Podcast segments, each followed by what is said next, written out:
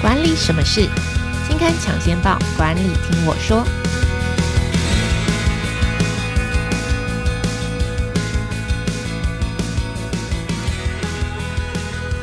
Hello，朋友们，大家好，我是经理人月刊的资深主编邵贝萱，我是贝萱，欢迎收听经理人 Podcast 管理什么事。这个单元每个月会跟听众朋友导读当期杂志的封面故事或是特别企划，那也会请编辑团队来分享专题制作背后的故事。今天要跟大家谈的是。企业人力荒，克服缺工四攻略是经理人月刊十一月号的特别企划。那我们邀请的是经理人月刊的采访编辑王玉茹。我们先请玉茹来跟听众朋友打个招呼。Hello，大家好，我是玉如。好，在开始我们今天的这个企业这个人力荒的这个解答之前，先来小小的工商一下。呃，想要推动数位转型，员工却跟不上脚步；想要用 AI 提高团队效率，却不知道如何下手。导入 AI 不能只靠领导者的一头热，建立数位素养 AI 思维是关键的第一步。好，第七届的未来经人年会将在十一月十六号盛大登场。这次的年会呢，邀请了微软、BCG、玉山银行、爱卡拉、Amazing Talk 等顶尖领袖齐聚，深度解构 AI 时代的新管理方法，让非技术的团队成员也可以学习如何导入 AI，让你的工作效率提升九十 percent。啊，如果听众朋友听到的话，现在报名可以享有找鸟的优惠，现折一千三百块。啊，这个优惠只有到十一月十二号。啊，想要知道更多的详细资料，可以上网搜寻二零二三年未来经理人年会，或者是点。点击本集节目资讯栏下方的链接。好，今天我们要来讲缺工。我想最近这个新闻哦，大家或多或少都有读到。其实不是最近，已经持续了蛮久一段时间了。就是这个，比方说某航空公司的总经理曾经在第一线去帮忙搬运行李，某饭店的这个老总去铺床。台积电甚至到麦当劳去挖角，所以呃，你就会看到很多新闻报道。但是有时候你就会在想说，这件事是真的吗？有这么夸张吗？到董事长、总经理要去第一线当服务人员哦，然后台积电要去麦当劳挖角，要挖什么东西呢？麦当劳有什么样子的人才，台积电会非常的重视哦？啊，还是说这只是媒体夸大的个案呢？所以，我们今天。嗯，做了这个，我们这次做这个特别企划，那今天也请嗯这个玉如上来聊聊，所以我想先请玉如来跟我们解答，呃，到底缺工这件事情是不是真的？现在市场上的缺工情况到底是多严重？好，缺工的状况其实是一直都有缺，只是说呃不同的时间、不同的产业，它缺工的状态可能不太一样。比方说，在疫情期间，因为有台商回台啊，然后还有科技业当时很畅旺嘛，所以就有很大的人力需求。在疫情后呢，就是餐饮服务业，因为他们在疫情期间可能很多店面都必须关闭，然后有大量的人必须留职停薪，很多人要休无薪假或者是被裁员。那在疫情解封以后，又有那么多消费者回到了他们的店里面，那。这时候又没有足够的人去接这些客人，就导致说餐饮业让最近的缺工状况特别的严重。嗯。那我相信大家走在路上，你可能会看到有一些餐厅就直接贴出来啊，就说哦，因为缺工的状况，所以我们必须缩短营业时间，或者是你家附近的 Seven 可能他现在没有办法二十四小时营业了，他只能开到十二点，因为他找不到大夜班的人。我觉得还有一种就是我在猜啦，就是有时候现在看到餐厅常常在排队，然后明明那一区。还有一大区都没有人，就是明明有空位，他可是他也不让你进去，所以这可能也是找不到服务人员的原因嘛？没错，这也是一个状况，就是他明明餐厅里面的位置那么多，但他可能只能开放七成八成，嗯嗯嗯，因为他没有办法服务那么多客人。嗯嗯，所以那现在大概如果根据一些人力银行数字调查，到底我们现在市场上缺工的这个严重的状况是多严重？我们可以去看一零四人力银行它刊登的工作机会数。那它从我我们我必须说，从现在二零二三年的十月，嗯，它就创下历史新高。嗯，它的工作机会数到达了一百零八点三万。嗯嗯嗯。那这是一零四人力银行有史以来最多工作机会数的嗯嗯的数字。嗯。那我们如果从近年的低点来说好了，在疫情期间，二零二零年的五月。当时的工作机会数其实是只有五十五点四万的，嗯嗯嗯，就可能在疫情期间，很多雇主啊，他觉得必须先观望一下，不确定说我要不要在现在这个时候来招人。嗯，所以大家在刊登职缺的时候比较保守。嗯，嗯，或者是说，呃，大家就现有的人力盯一下就好了。嗯，可是从那之后呢，就一直成长，到了今年就创下了高点。这个成长大概。增加了百分之九十五，这么多。嗯嗯嗯，好，一百零八万的这个工作在等着找人哦。但是呢，我想要说的是，就是每次这个新闻一出来，就是缺工缺很大啊，或者说，哎，饭店总经理老总去铺床，大家底下的留言哦，乡民都很愤恨啊，谁叫你们就是呃，老板都会抱怨找不到人，那乡民就会说，你们出薪水出高一点。就找得到人啦，都是一堆惯老板在发言。但给香蕉，当然只能请得到猴子，或者是说猴子都找不到。所以缺工的原因，是因为台湾太多的惯老板都不加薪，所以就是不想用高薪请人，所以导致缺工缺很大嘛。嗯，我觉得薪水的确是一个很重要的因素。可是就缺工这一题来说呢，薪水可能不是唯一的解法。OK，我们可以从原因还有近因来看，为什么会有缺工潮这件事情。嗯嗯，我们从远一点来的的数字来看好了。其实台湾已经从二零二零年就进入了生不如死的时代了。嗯嗯嗯，少子化，没错，少子化。那个国发会不是说少子化会成为国安危机吗？嗯嗯嗯，那其中一个危机就是劳动力不足。OK。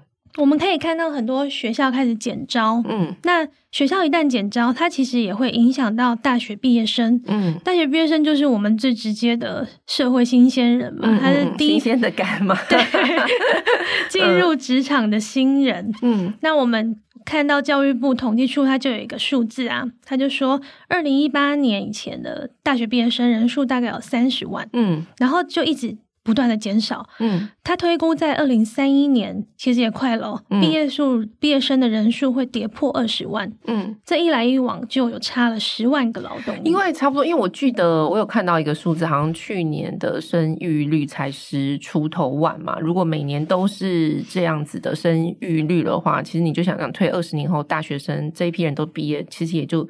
一定是不到二十万的，没错。我们去年的新生儿是十三点八万，嗯，创下历史新低。嗯嗯。那更不幸的是，今年二零二三年的上半年又再创新低，嗯，只有六点六万个新生儿。嗯，那就代表说，如果我们这样子用长期的推估来看，我们的劳动力不只会越来越少，而且会越来越老。嗯嗯嗯。就像国发会的统计哦，他说，二零二二年我们的工作年龄人口，就是说十五到六十四岁的人。有一千六百三十万人，嗯，可是，在推估到二零七零年的时候，我们的工作年龄人口只有七百七十六万人，嗯，而且有一半是中高龄，嗯嗯嗯，所以劳动人口又少又老，听起来很可 好，这是比较原原因。刚刚说还有个近因。对，那当然就是这三年我们都被疫情所笼罩嘛。那疫情期间影响最大的就是餐饮、住宿、旅游业啊。嗯，疫情期间他们就放无薪假或者是被解雇。嗯，那员工就只好去其他地方工作喽。嗯，可能跨不同产业。没错，可能有一些人去当外送员啊，嗯、或者说自媒体啊，嗯、自己找出路。嗯嗯。嗯，那疫情后又快速的复苏，这几个行业又是最需要人的，嗯，他们就来不及回补嘛。嗯嗯嗯。嗯所以现在，以前餐饮业、旅游业他们互相抢人是很正常的。嗯，可是又加上了这个科技业，它在疫情的时候回来，嗯，然后他们也不断的在扩扩编，那就代表就后来就发生了这种科技大厂，他也来抢不同产业的人的现象。嗯，所以就等于说，我现在不是只有同一个产业互相抢，或者说类似的这个产业可能抢在抢人。跨产业，可能你想象不到的跨领域都在抢人，就是你现在的一个人，现在现在投入人力市场，就是你一个人，你不要他，可能后背后真的是有十个工作在等着他。对，还有一个我觉得也蛮重要的是新形态的工作崛起。OK，就比方说这几年在去做年轻人的梦幻职业调查的时候，嗯、工程师、社群小编、嗯、网红，嗯，都会名列前茅。嗯嗯，那这背后反映出来什么呢？就是很多年轻人他会想要做一些比较自由的，嗯，然后工时比较弹性的，嗯，然后可以自我实现的一些工作。嗯嗯嗯，就其实你你看一下他的这个这个，比方说工程师、小编，或者是说网红、YouTuber、自媒体、自媒体，其实他不见得是一定要进进入到体制里面去工作。我我当软体工程师，我可以靠接啊，我不见得一定要进入体体制内嘛。或者说我要当小编，我要当 YouTuber，这些都是也许靠自己自己在家就可以做，我不一定要加入某个公司。这个其实。呃，也可能会导致一些公司，我要招募人力的时候，他有一点困难。哈，我要被你朝九晚五的绑死在这里，那我还不如，如果薪水有差不多，那我还不如在外面自己来做。对，或者是说，现在如果你想要进入体制内啊，去公司上班的话，你可能也会在乎说，诶，他有没有混合办公啊？嗯、我是不是真的每天？嗯、对，我是不是每天都要去办公室打卡，嗯、然后待满那个时间？嗯嗯嗯。再来是，我们可以举一个例子，就比方说外送平台好了，嗯，就是劳动部他们有调查说，诶，外送平台从一九年到二二年这三年。人数就翻了三倍，嗯嗯，从四点五万增加到十四点五万，嗯嗯。那一零四他们也有去调查说，那这些人本来都在做什么工作？嗯，那他们发现说，有很大一部分是可能制造业的基层人员，嗯、或者是餐饮服务业。嗯，那这些这些行业其实就像我们刚刚讲的，他本来就缺工了。嗯，那现在又有一部分的人他被外送平台抢走了。嗯，那当然他们就会更缺。OK，好，我刚刚聊到缺工的远远远近因啦，比方说生不如死，就是少子化、高龄化。的这个劳动力人口，那再加上现在的呃，我们不要说年轻人好了，每一个人对于工作的想象，其实有更多的工作机会，不见得是在体制内可以实现。那还有的话就是呃，因为疫情期间解雇了一大批人，所以突然这个时候疫情，你尤其是第一线的这个服务业，你要找回以前被解雇的人，有可能是真的再再也找不回来了。嗯，对，OK，所以这些听起来。好像没有解方哎，就是这个呃老老老人口老化跟少子化，感觉要从国家更大的国家制度面 去提倡生育力这件事情。所以呃，对企业来说，如果我知道了这个缺工大致上有这四个方向，四个。问题好了，那我有没有什么原因可以去缓解我现在的这个缺工，缓解我的燃眉之急？好了，我我是真的就是没办法再从任何方面改善来找到人嘛？除了就是我就提提供业界最高的薪水之外，嗯，其实还是有一些方法可以去做调整的。就比方说，在内部的流程上面，你可能需要去思考说。我现在的招募流程是不是还适用呢？嗯，以前我们可能是 HR，我们的以前的面试流程可能是 HR 等着人家来投履历，嗯，然后你做第一步的筛选，履历出来，然后通知对方来笔试，然后面试还分一面、二面、三面，到最后决定录取这个人的时候，可能中间已经经过了两三个月的流程了。嗯嗯嗯。可是现在在这种缺工的状况下，每一个工作者他都有那么多公司可以选。你这两三个月可能不到二面，那个人就已经被其他公司录取了。嗯嗯嗯嗯。所以你可能要思考说，我是不是要去缩短这个流程？嗯。比方说，现在有一些线上的评测工具，你就不需要求职者直接到公司来做实体面试，他可能在线上，他就可以先完成一个初步的筛选，然后也你也可以缩短你的二面跟三面，把它集中在同一天。那不不只是对求职者来说，对于你自己雇主来说，你也有更更多的时间去思考说，诶，我要找什么样的人，然后我要问那个人什么样的问题，我才可以找到对的人。OK，这是缩短面试，把这个时间再挤压，不能讲挤压一点，就缩短我们这个决策的这个过程就对了。对，尤其是在我们访谈的过程中，我们就发现说，呃，比方说在今年二零二三年，不是有很多廉价吗？嗯，那主管就会发现说，哦，原来。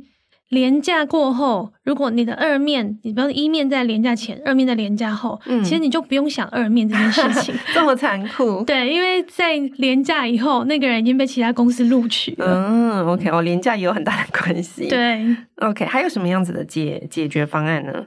比方说，呃，你的公司能不能去提供更多的发展机会？嗯，以前我们的习惯的思维模式，可能像是。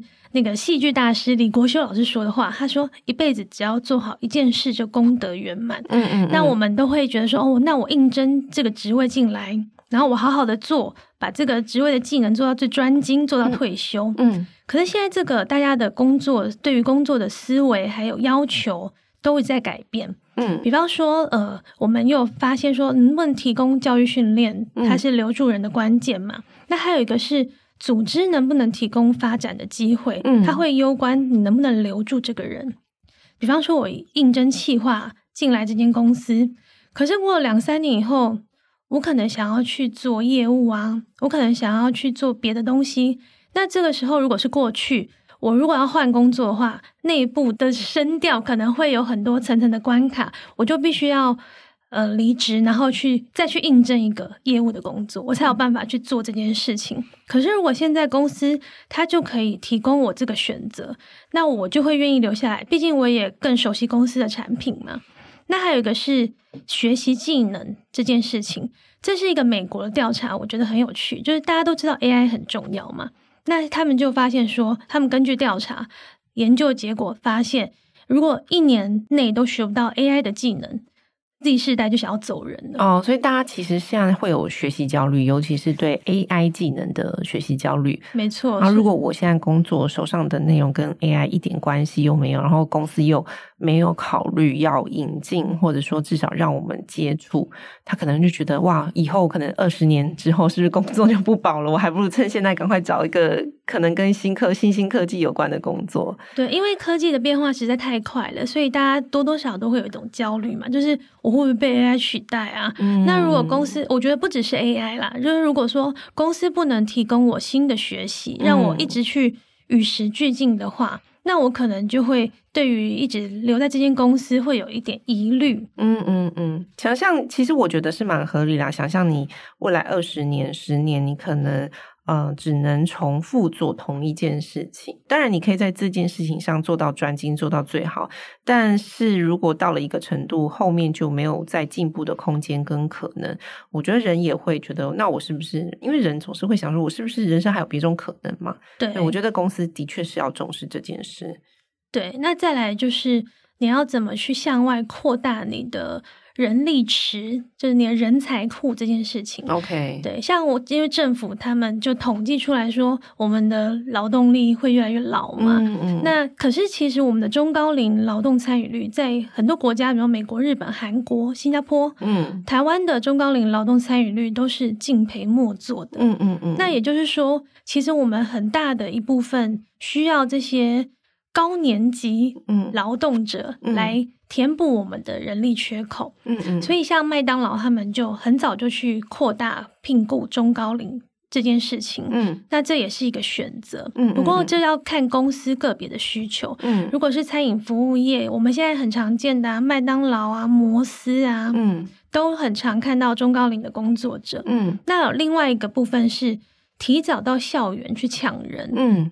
比方说，这比较常见在科技业、制造业者，嗯、他们可能会提早去校园布局。嗯，以前我们讲到校园征才这件事情，可能我们的印象是建教合作，嗯，或者是去校园举办就业博览会，嗯。可是现在企业他们为了要提早去布局，他其实合作的方式又更多种了。比方说，他会去学校开课啊，哦、或者是他会赞助一些。特别的专案，嗯，嗯嗯，就是透过不同的方式，或者是研习营这种方式去跟学校合作，嗯嗯。那还有一个就是怎么去留住侨外生，嗯，就是我们以前大部分的侨外生，其实他们都很愿意留下来台湾工作，嗯，只是说政府的门槛稍微设得比较高，嗯，嗯。那现在国发会他也。看到说，我们既然劳动力这么缺，那也希望可以放宽侨外生留台的标准。嗯嗯，嗯，这也是一个方式。嗯嗯，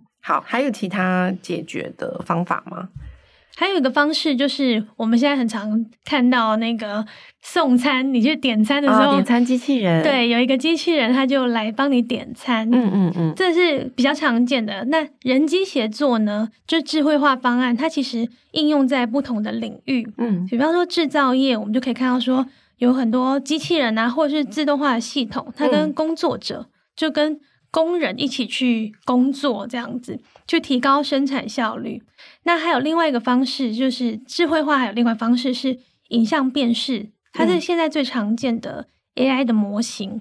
它比较常用在制造业的瑕疵检测，嗯，或者是零售业的商品辨识。OK，嗯，所以每一种方法，每一家企业都，比方说。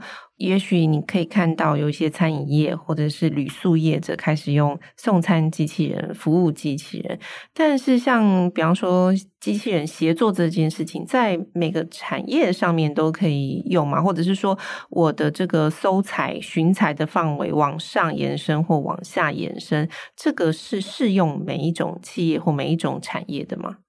我觉得可能，呃，公司要先去思考说。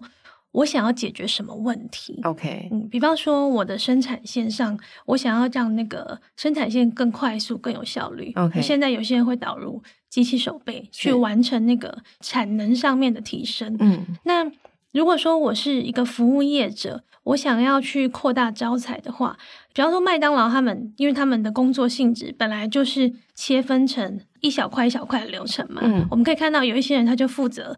在柜台点餐，那有一些人在后台可能负责煎台，嗯、负责做汉堡。嗯，他的工作本来就是切成比较单纯的样子，嗯，那就很适合中高龄。嗯嗯，那尤其是社区型的麦当劳的话，中高龄的工作者很容易跟顾客打成一片。嗯，那可能是很适合他们的工作形式。嗯，那如果是比较精密的科技制造业的话，他们比较多就会去校园征才。OK。提前去布局，这样。嗯，好。那这次我们采访了六家企业，分别是麦当劳、二楼餐饮、金华酒店集团、敦谦、新代科技、友通。呃，上次新闻曾经报道了那个总经理都去铺床的金华，我们也去采访了。哎、嗯，所以他这次缺工的状况解决了吗？呃，我我们觉得他们提出一个蛮有趣的方式。去留住这些实习生，OK，对，他们受二十四个月的实习的时间呢，因为金华它旗下有很多不同的品牌嘛，嗯、那它也不止台北这个据点，所以说如果我是一个实习生，我进去金华实习这二十四个月呢，我可以自己选择我要去哪里工作，嗯、我可以选三个地方，嗯，那我也可以去选不同的职位都去试试看，嗯，就不像以前我可能做房屋我就一直做房屋，嗯，那。就是因为这个计划，就让很多实习生更愿意留下来转为正职。诶，他们的留任率从之前不到百分之十，嗯，然后现在提升到了百分之二十。所以只要换轮调的制度，就可以让大家留下来的意愿变高。就是说，现在的年轻人，特别是年轻人，嗯，他可能更重视的是。职涯的发展，嗯，然后工作的那种体验是不是多元呐、啊？然后是不是可以让我有更多的选择机会啊？OK，所以其实轮调或者说让他在工作的内容上有学到新的事情，我觉得这是蛮重要的一块。对，我觉得这也是对很多企业公司的一个小小的启发吧，就是。我们不一定，当然薪水真的很重要，我们一再强调。嗯，可是，在薪水之余，我们可能也要去思考，说我公司还可以做哪些调整，嗯嗯，来吸引这些人。OK，好，来谈谈，这是真的，我们访问的麦当劳。然后我看到这个新闻的时候，我们记者去采访的时候，我都觉得。台积电要挖角麦当劳的人力，是挖角麦当劳的人去他们的餐厅做饭吗？我不知道哎，就是呃，我我不晓得，就是到底台积电首先有问到，就是这个人被挖去台积电要做什么嘛？然后，所以麦当劳到底怎么解决？就是连台积电，他应该是很骄傲，说话连台积电的人都要来挖角我们的人力这件事是吧？我我当时采访都听到了，我也是很震惊，我也是跟大家一样说。是台积电来挖人，就在台积电挖任何其他科技公司，你都不觉得意外。但是他挖麦当劳的人是，对我们，我也是当时也是一再的确认，说是他来挖你们的人。但是，因为我们访问到的不是那个被挖走的乡里，我们是访问到他们人资部的陈协理。OK，他当时就说：“哦，其实台积电它也不只是研发工程师这个工作而已，Okay. 它其实还有很多个，比方说比较基层的嗯工作可以做。嗯，那像你刚刚讲的，台积电也需要有人做饭啊，这些也有可能，也有可能不晓得。对，有可能是一个选项。嗯。”所以，那麦当劳后来在解决人力，因为我的想象是麦当劳可能是很多年轻朋友，就比方说我们在求学的时候打工，就第一个想到，哎，我们去连锁素食店，因为第一个它薪水是有保障的，而且它的福利制度，尤其是国际公司，或者是说像这种有连锁的这个一线的餐厅，其实它的福利也好，然后甚至公餐啊，或者是说呃里面的氛围都是蛮欢乐的。所以我想象，就是再怎么缺工，搞不好麦当劳或者像这种连锁年轻一点、样一点这个连锁餐饮，它的缺工问题会这么严重吗？也是很严重，是吗？对，我觉得应该说，麦当劳他们一年四季都在招人。OK，那尤其是以这种以人力为主的公司，它提供的服务是以人为主的，嗯，他们更要超前部署。OK，所以麦当劳其实他很早就已经看到了这件事情，嗯，他们就做了一些提出一些多元人力的方案。嗯，他说呢，他们在二零一五年的时候。就看到国发会的那个报告。哦，你说少子化、劳动力老化的这个报告，对，而且当时国发会就说，我们在二零一八年就要进入高龄社会了，嗯，那麦当劳当时就决定开始去扩大聘用中高龄，嗯，那那个时候，因为就像你刚刚讲的，大家以前对麦当劳的印象就是说，哦，我们就是学生打工族啊，嗯，那很多都是计时人员啊，嗯，你要怎么去吸引中高龄？嗯，那为了要颠覆这个印象了，他们当时就比方说做了很多就业博览会，嗯，然后做了很多体验活动，嗯，让人家去麦当劳的现场，然后介绍，可能只花个不到半天的时间，就去介绍说，哎，我们进来以后这个工作，这个煎台是怎么样运作的，那 POS 机要怎么操作，这样大概简单的介绍，就是让大家知道说我进来麦当劳我可以做什么，嗯，然后他们也主动在。人力银行上面去找人，嗯、就不等人投投履历过来了，哦、他们自己主动去找那些中高龄的人，嗯嗯嗯、邀请他们来面试。哦，哇，这个是蛮蛮不错的做法诶。对啊，然后我访问到了其中一位中高龄员工，他当时就是在一零四上面收到麦当劳的通知，嗯，他没想到说，哎那，麦当劳我适合吗？居然会主动来找我。嗯、他就想说，因为他本来他们一个是本来是在房地产工作，一个本来是在。银行业、金融业工作，那 Okay. 他们也是想说，麦当劳不就是学生打工的地方吗？适合我吗？嗯，但就还是抱着去看看的心情去。Okay. 那当然你，你你找到了，你把人找过来，你要想办法让他留下来嘛。嗯，所以麦当劳他们就做了很多设计，比方说，因应中高龄可能，嗯。那个视力需要看得更清楚哦，OK，所以它的 POS 机它的字体会放大，嗯，然后或者是它的薯饼架，它从原本的十六个变成八个，哦，他说我可以一次不要煎那么多薯饼啊，嗯嗯，可是我。减轻我那个薯饼架的重量，嗯、可以让我的工作伙伴更轻松一点。哎、欸，我觉得这个设计是蛮好的想法，因为你可能还是就比方说，我改变我的聘雇的这个人才的这个年纪，可是我可能还没有进一步去思考说，我的制度上其实也要因应招进来的人，或者是甚至是工作的硬体设备上，我应该要做一些调整。哎，没错，而且你必须要去关心你新招聘的这一批新的人，他们。能不能适应你现在的工作环境？哦，OK。比方说，我采访到那位以前在房地产工作的，嗯，那位姐姐，嗯，她第一次到麦当劳上班，她站了八个小时，嗯，她觉得她快要累死了。哦，真的，对，体力上是一个蛮大的负荷。对，所以她就及时的反映出来，那他们就赶快做调整。嗯嗯，后面的那些新一批的员工，他们就可能。你有比较多的时间是坐着读资料啊，嗯，慢慢去培养你的体力，再让你进到现场，哦，不会一下子就把你丢进去，okay, 然后你就要做那么紧凑的，嗯，然后站满八个小时的工作，嗯，OK，我觉得这个是雇主有没有体贴到你招募进来的人他的适应的这个环境的这个能力，我觉得这也蛮重要的。嗯，就是我们在做新的。策略选择的时候，我们必须要有相应的配套措施去跟上。OK，好，刚刚讲到这个一线的服务现场，呃，我们来谈谈，因为我觉得现在听到缺工最大的两块，就除了一线的这个服务现场之外，还有一个是科技业的缺工。我觉得科技业的缺工，我自己的想法是，它其实跟台湾很多中小企业缺工是有点像的。怎么说？就是很典型的状况，就是说你的企业可能知名度，我就是没有台积电高啊，或者说我没有这个行业的某个大品牌、龙头品牌。但是呢，我也可能碍于成本的问题，我再怎么提高我的薪水，我提供的薪水，我就是没有办法跟这个呃品牌第一名、品牌第二名比拼。那难道我的企业就注定找不到人，就没办法存活了吗？好像也不是这样子哦。所以，如果说当我的企业知名度不是这么的高，然后或者说我没有办法提供超级有竞争力的薪水，可是我还是需要人力。我身为老板，身为领导者，身为企业就是害雇人主管，我可以怎么做？就是我我在想，这个虽然是科技业的这个状况，但是它好像某种程度上也是大部分台湾中小企业会面临的缺工问题。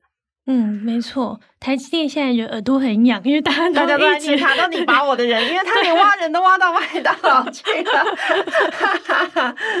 但是的确，就是薪水是很重要。其实我们看到，不只是餐饮业、科技业，大家都有在调薪，嗯，只是没有办法，因为你再怎么调，你都不可能调到像台积电那样子嘛，嗯。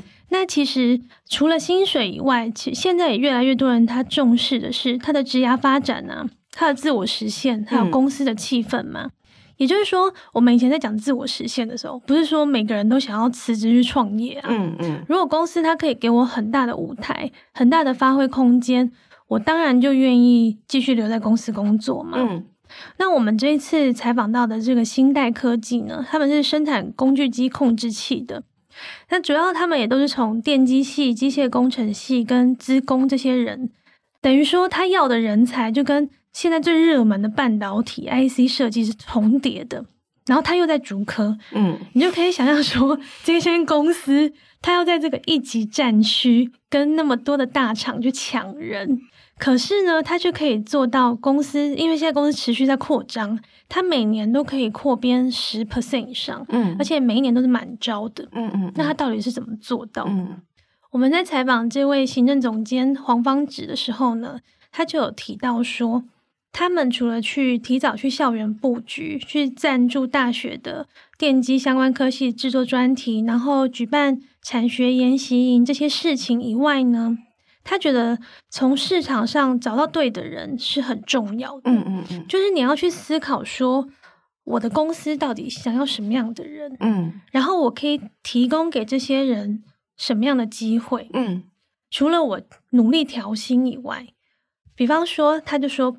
嗯，与其你去市场上找最顶尖、学历最好、最优秀的人才，不如你找到最适合的人，把它变成人才。嗯，因为比方说大厂，好，我们刚刚讲，我们不要讲谁，我们讲科技大厂。OK，它的薪资福利待遇可能顶标.可是我很优秀的人进去，我能做的事情可能相对来说比较固定，OK，比较单一，是。可是不是每个人他都愿意一直顾着机台嘛？嗯嗯，嗯，或者是都愿意做相对单纯的工作。嗯，可能我对于机械我真的有很强烈的热情。嗯嗯，我讲到机器人，我眼睛就会发亮。嗯，我想要做很多事情，那我就会渴望更大的舞台，更大的发挥空间。嗯，我可能到了这间。相对来说，规模比较小的公司，可是他给我比较多的权利，或是比较多的发挥的机会，我可能可以带领一个专案。嗯嗯，那我有机会去写程式，去操控这些机器手背，去帮客户解决问题。嗯，那这个我可能就会选择去这间公司。啊、呃，也就是说，当我们在找人才的时候，可是我们说找到对的人，当然薪水。Again，再强调薪水很重要，福利不要少。可是当你在诉说，我们讲老板其实要讲一个很好的，不要说他是故事好了，你要很清楚的传达你的愿景。那因为现在的人可能呃，其实是有一部分希望工作上有更多的自主权。如果我知道公司有让我呃有发挥的空间，虽然这个听起来好像呃一些惯老板的这个啊，我有我让你有舞台有发挥的空间，但实际上如果你真的提供人才。他可以有呃创作的机会，有决策的机会。我觉得这个是对你的职涯来说，或者说对这个工作来说是有加分的。没错。好，那接下来，诶，这个是新代科技。好，我要最后我要来谈谈，在这一次的这个企业采访当中，我最羡慕的这个呃一家企业叫做二楼餐厅哦，就是除了它东西好吃之外，它提供 IKEA 式的员工宿舍。我在想啊，如果我曾经工作过任何公司有提供我像 IKEA 般的员工宿舍，我可能也大概离职的机会就很低。我们可以跟巨思集团 申请一下。所以这样，老老板是怎样？老板是做房地产的吗？他为什么可以提供员工宿舍这件事情？我觉得像我们访问那么多不同的产业，特别是餐饮业，你在留人招人这件事情上是势必要做更多努力的。那二楼他们除了说去调薪百分之六以外，他们从二零二零年就去打造这个北漂宿舍，嗯，而且他这个宿舍呢，它还不是家徒四壁的那一种哦，它、嗯、是跟 IKEA 合作，嗯、弄得像民宿一样那种宿舍，嗯，那他还发放三千元的零用金，嗯嗯嗯，就等于说他想要透过这件事情来吸引中南部来北漂的员工嘛，嗯嗯，嗯，那确实，他这个北漂专案就为台北的门市带来了一百个员工，嗯嗯嗯。所以其实应该说，假设你的这个公司可能在全台各地都有据点，那有时候其实人力不是那么的均衡，就是可能北部的确有时候需要的人力比较多。那如果你想要吸引外县市的这个同事们来的话，因为台北的物价必定的确是比较高，那除了薪资上的这个诱因之外，嗯、我觉得这个周遭的就他的生活起居，你也帮他照顾到了，我觉得员工对于这家公司的认同度会比较高的。没错，就是等于在缺工的时代呢，公司它必须要去多做很多事情，嗯，来招人、来留人。嗯，二楼还有另外一个，我好像在帮二楼打广告。可是我看到这个采访的时候，我真的觉得他们是蛮，就是他真的有认真在想。就是还有另外一个，就是他说他的主管就是提供给大家升迁的诱因是主管的亲友吃饭，有一些有提供有额度的这个金卡福利，因为。我自己像我们常常在读一些文章，或是在谈现在的这个工作趋势的时候，有一种现象是中阶主管正在断层中。怎么说呢？就是大家会觉得说中阶主管啊，就是加的薪水没有很多，扛的责任却要很多。那我为什么要为了那个三五千块，甚至也许一万块好了，就是这样子的薪水而做到，就是每天加班，然后承上启下要扛很多压力？我何不就是快快乐乐的安分当一个呃小员工，然后还可以有自己的时间，可是其实每个组织都需要有中介主管。那你不升，你这个组织其实还有很多人力调配啊，哦，就是人力的管理上会有困难度的。所以二楼在这个方面也提供了一些升迁的诱因，是吗？没错，我觉得我们刚刚一再强调，就是在不同的时代变化，像我们现在因应缺工的挑战嘛，公司可能就必须要做一些内部的调整。比方说，麦当劳刚就提到说，他为了中高龄，他去改变他的职务设计。那二楼这边呢，他就去调整他的升迁制度。就像以前很多公司，他们怎么升人，就是看到一个人表现的不错嘛，然后就指派他说：“诶，不然你来当主管好了。”但其实很多人他可能不一定想要当主管，嗯，那他们就用这种资格挑战赛的方式，嗯，就你只要符合资格，你就可以自己主动去争取这个升迁，嗯，那你刚刚提到那个金卡，它就是升到了管理职以后，公司就会给你一张像贵宾卡的东西，那你每半年呢，你就会有八千元的旅游经费，然后你的亲友到各个门市都可以用餐呐、啊。然后你有一些补助啊，所以你听了以后更想要去，好像我一直在帮他打广告。我觉得这个背后都在回应一件事情啦，就是薪水很重要，它是核心，可是。每一家企业有每一家企业的困难，我的薪水也许没有办法提供你到顶尖，但是我要从制度面去思考，就是说我薪水没办法提供，就是哦，可能你的产业龙头品牌的薪水的时候，那我从如何从方方面面去思考留人、真人、招人，然后让大家对你的公司的认同度是更高。当你对这个公司认同度更高，或外面的人更喜欢你的公司的时候，其实你在找人上面或是留才上面，你会比较有优势。所以今天这样子聊下来，感觉这个缺工虽然这个原因静因就是不管是少子化也好，人口高龄化也好，甚至是疫情的这个解封也好，感觉好像没有这么呃立即的解放，可是他还是有一点希望的，是吗？你觉得这个采访这次的企划做下来，你你觉得嗯、呃，你希望就读起来好像读到很多企业主，或者说提到不同的这个雇人主管，你自己的体悟说，诶，这些人他其实我们在人力市场上应该要更重视什么？哦，我们这次的主题叫做克服缺工四攻略嘛，那它其实就像游戏打怪一样。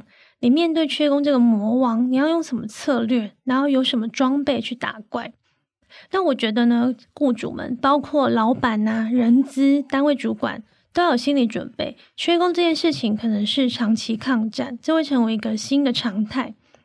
那除了说 HR，他可能不只是等人投履历了，你可能必须要去做雇主品牌啊，或者是你要透过数据去看一下每一个阶段哪个部分的流失求职者最多。就比方说到了二面的时候，突然大家都不想来了，那到底是出了什么问题？这些东西都可能以前没有这样去处理过，但你现在必须要开始重视这些问题了。那我觉得最重要的第一点是思维的改变。过去我们老板刚刚被宣提到惯老板，但我们不能说每个企业都这样，但的确有一些企业主他会觉得说，我出钱嘛，让你来上班，那我是老板啊，你应该听我的。可是，在缺工这个时代，每一个工作者他都有那么多的选择机会，加上时代转变，工作的性质又你看又有自由工作者，又有直播主，有自媒体。有外送平台那么多不同的机会，他不一定要去公司。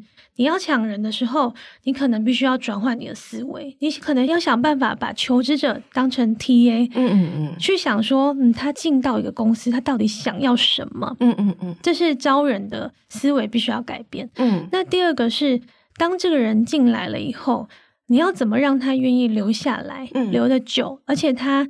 留得很开心，他愿意去贡献他的工作力、他的劳动力。嗯，那可能这间公司就要提供很多元的职涯选择，嗯，让他们可以在这个公司里面，他有不同的工作机会可以去做选择，包括他的升迁制度，可能也要去思考一下，是不是现在的制度、现在的职位，是不是都还适合现在这个时代呢？那再来，我们也发现现在越来越多公司呢，它很重视员工体验度。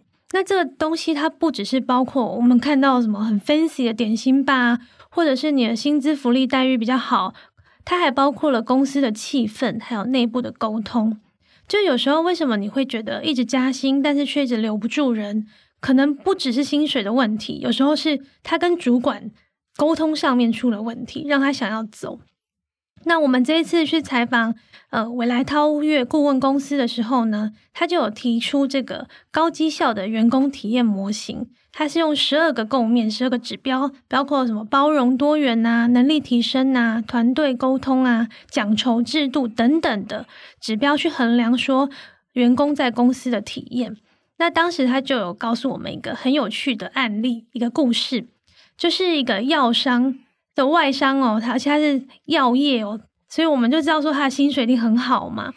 然后他们就去检视那个员工的体验，透过这个模型，然后就发现说哦，原来员工其实很在意他们公司的地点很偏远，嗯，附近没有捷运站，嗯，然后那个办公大楼内外都很老旧，OK。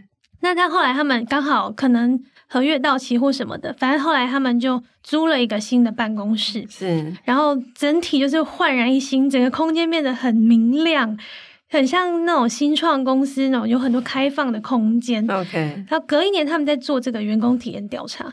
发现大家都超满意，嗯嗯嗯，然后总经理就觉得说，嗯，这个投资很值得。所以公司的厕所干净整洁程度也有某种程度搞不好，就决定了你的员工是不是愿意留在你这家公司。对，有很多指标都会影响你的员工体验，可能不只是薪水，也包括主管，嗯、包括地点。OK，是，我觉得这有道理，因为如果你的员工通勤时间都至少要一个小时以上，或者说公司没有停车位，我来这边就是很难停车。等等，这个的确会觉得啊，那我如果在薪水差不多、福利差不多的状况之下，啊、呃，或者说也许我牺牲一点薪水，但是我可以早点回到家，啊，等等，这有可能都会是他考量我要不要在这家公司继续工作的原因。所以，的确薪水很重要。我们 again 强调，因为这次呃入采访的这几家企业，其实他每年基本上都有帮呃员工微调一些薪水，或者是表现微调，就是他们的薪水不是没有竞争力，也都不是说啊，我我就做这些制度，我就对于薪水这块我就完全置之不理，不是的，就是薪水很重要，